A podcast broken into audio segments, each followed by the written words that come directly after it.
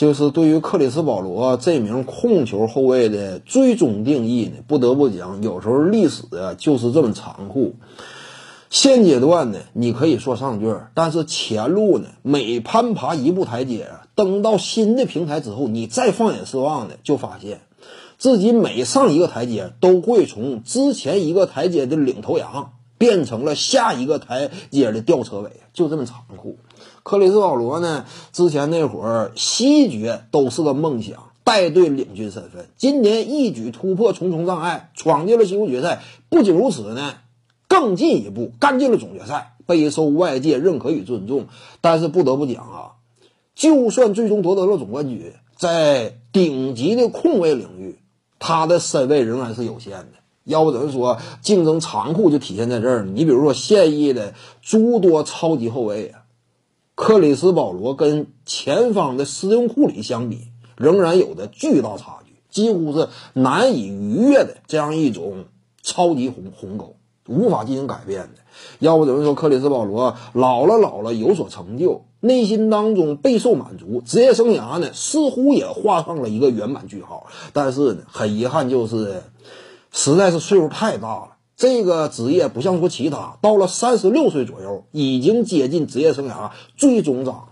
这会儿闯进总决赛，就算夺得总冠军的，以老大身份仅仅做到了一次。还是有明显差距，这玩意儿就是很现实。但是不得不讲，克里斯保罗现役的所有组织后卫里，自己只要说领军情况之下夺得了冠军，那也就仅次于斯通库里了。其他那些，你比如说呀，这个猛男威斯布鲁克呀，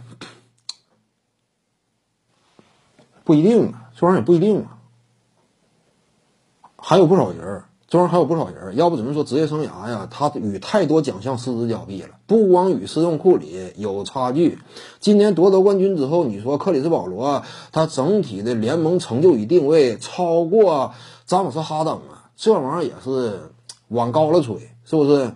你说他的整个职业生涯成就超过这个猛男威斯布鲁克呀？有时候就是这样。一名球员，你虽然说最终完成登顶呢，也得结合你整个职业生涯取得的综合成绩，还是费劲。詹姆斯·哈登归为 MVP 级别巨星，以往那会儿与金州勇士大战，虽然说呢曾经也是铩羽而归，但是人家领军之下屡次干进分区决赛，你无外乎就一次做到，对不对？是不是这样？最终就算夺得总冠军呢，比卢普斯当年也是冠军，很多球员呢。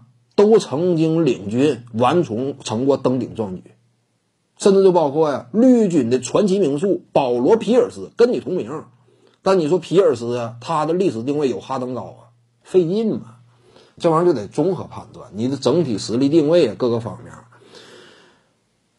所以呢，今年克里斯保罗就算完成登顶，他在现役的控卫球员当中，不光是比斯通库里差。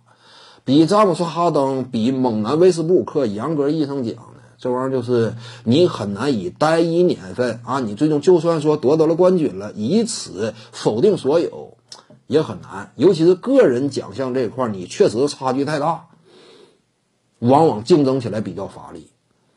再者一点呢，今年你不见得夺得冠军的，万一最终败了，掉了链子了，不得不说为他人所耻笑。你往往登的越高，最终败了呢。为他人所耻笑，尤其对于一名这个真正优秀的角色球员呢，真正优秀的明星球员呢，哈登、威少以往都闯进过总决赛，败了，有人提吗？